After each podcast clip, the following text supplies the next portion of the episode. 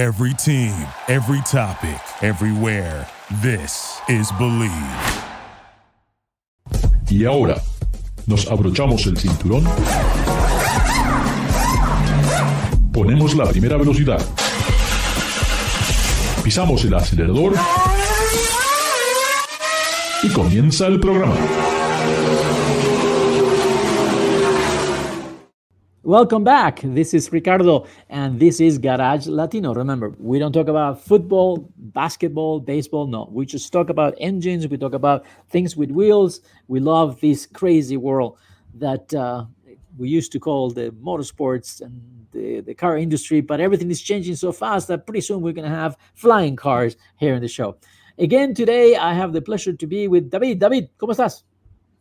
Hey, uh, bienvenidos a Garage Latino. That is, welcome to Garage Latino in Spanish. And I am David from Mexico. Sí, señor. David, David. Eh, David, this week, a couple of things. Um, before we forget, when you tell everyone that Garage Latino is broadcasted through the Bleav Network in the United States, and you can download the podcast um, through Spotify. Something that I that caught my attention this week is that Ford is bringing back the electric Eluminator engine, which is an electric engine that you can just buy to put in whatever project you want. So you can, you know, make it uh, all fully electric. And uh, for the pricing, we're talking four thousand dollars, three hundred and fifty foot pound of torque, uh, you know, twenty four inches by twenty four inches, very small. Uh, do you think people really going to go for it? Of course they are, because uh, you forgot to say that uh, this uh, that Ford is bringing back this motor. It's not that Ford is bringing it. Ford is bringing it back through Ford uh, Performance as a crate engine, and it's uh, going to be a mighty interesting uh, motor because, of course, it's electric. It's taken from taken from the Mustang Mustang Mach E and a lot of people are using, are going to use it for resto mods. That means that you can have your uh, electric bird, uh, electric uh, Thunderbird, or your Galaxie, or your LTD, or your Maverick, even your Ford or, Granada, or, an F one hundred for that matter. Of, of course. and of and course. it doesn't have to be really a Ford. I mean, you can put this engine on anything. Oh, of course, yes, but uh, you know, it, it's kind of uh, you know uh, giving it uh, giving your uh, resto mod the heart that it rightfully uh, needs. well, I, I, I, and, and I, and I guess you can buy multiple engines. I guess you can also put one for the front and one for the rear, and that will give you, it's you know, done. almost 500 horsepower. So uh, that, that's done. interesting. So anyway, or I thought that was very, very interesting, uh, and definitely yeah, four thousand bucks, but it's not plug and play because you have to uh, take into consideration that you have to uh, provide your own inverter and your own battery pack. Well, that will be so for the techie guys so to play with it. That will be, you know, they, they'll love it. They have to create something new. And since we're talking about electric, uh, electric cars, also this week, uh, you know, a car, a, a brand name that has become iconic not because of the car but because of movies you know?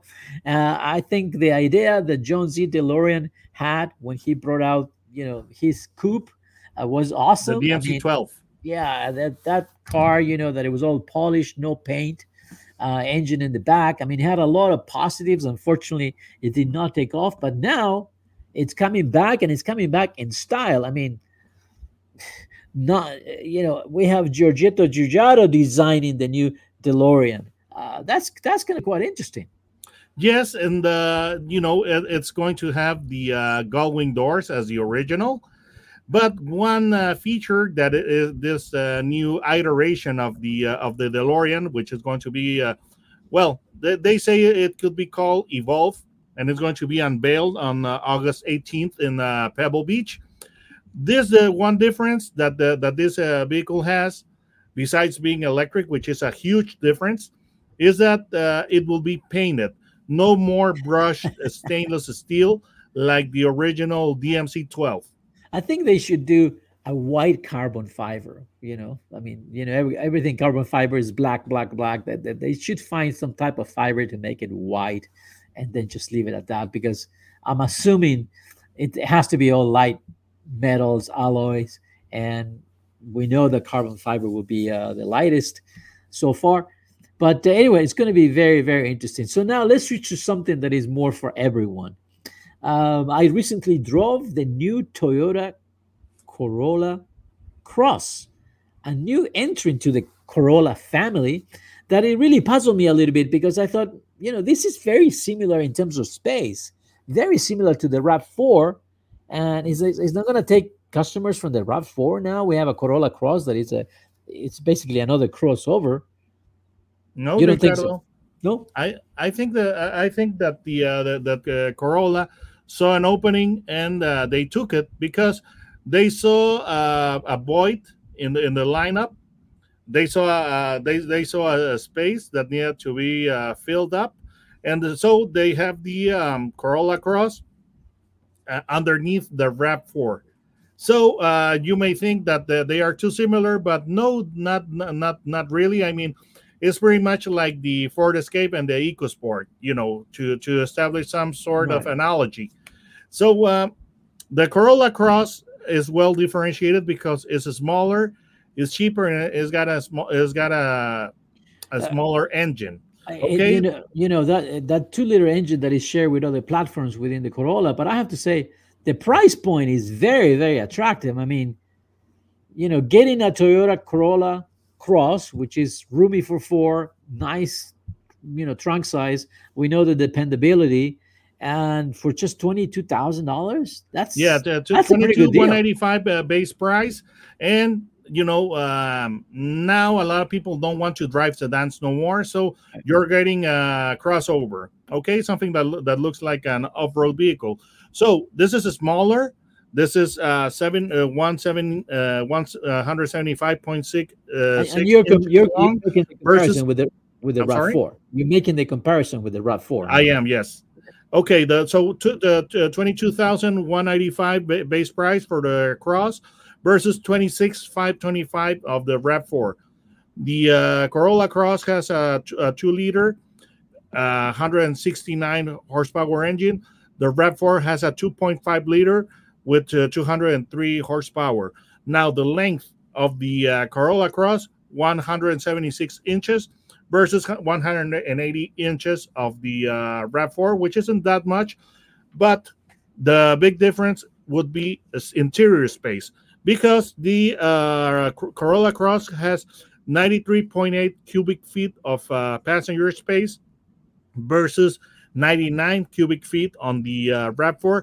But the trunk is a huge difference because in the uh, uh, Corolla Cross, the cargo bay has a capacity or uh, uh, a volume of 20, uh, 26.5 cubic feet versus 37.6 feet on the RAV4. Uh, they're close. They're close, but I think styling they're completely different. And I think the Rav Four now it looks more, I don't know. I want to say rugged. Even when they have the adventure version, that it has uh, the front that is very close to the Tacoma. So definitely, I can see where the Rav Four is more of a truck-like look, and the Corolla Cross is more car look. You know, um, but I, I, like I said, the design I really like it. I mean, I cannot say much. The interior, I thought it was, you know, pretty simple, basic.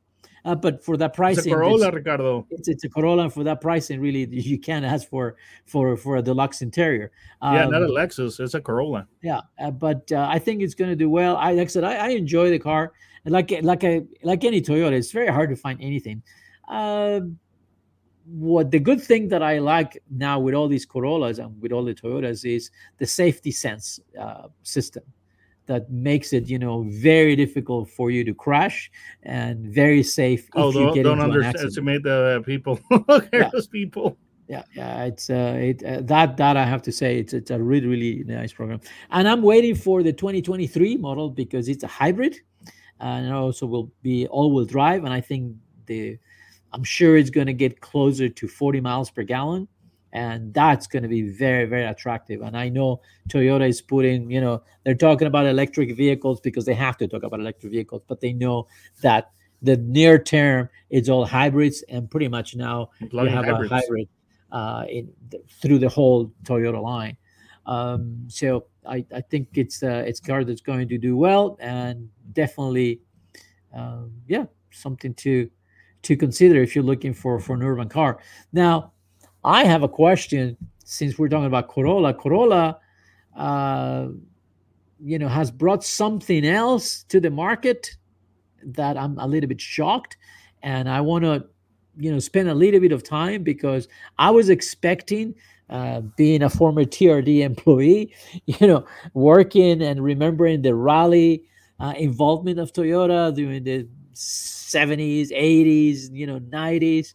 Uh, the Yaris becomes this monster car that a lot of the fans they says, "Hey, I want to have that Yaris. I want to bring the Yaris to United States," and they only send the engine and the the powertrain, and now we got we didn't get the Toyota rally the Toyota rally car. Now we got a monster Corolla, which is the Corolla Gazoo racing version, arriving with 300 horsepower out of a three cylinder engine. This is Garage Latino. Don't go away. We'll be right back. Remember, Garage Latino is broadcasted through the Bleav Network in the United States, and you can download the podcast of Garage Latino through Spotify, Google Podcasts, and Amazon Music. We'll be right back. Gracias por participar con nosotros. Garage Latino sale al aire por la cadena nacional Believe Network. Visita la página garagelatino.com, dale un like a Facebook Garage Latino y envía tus comentarios. Garage Latino está disponible en iHeartRadio, TuneIn, Stitcher, iTunes, Luminary y por supuesto Spotify. Así que baja el podcast y compártelo con tus amigos. Hasta la próxima. Thank you for listening to Bleav. You can show support to your host by subscribing to the show and giving us a five star rating on your preferred platform. Check us out at Bleav.com and search for B L E A V on YouTube.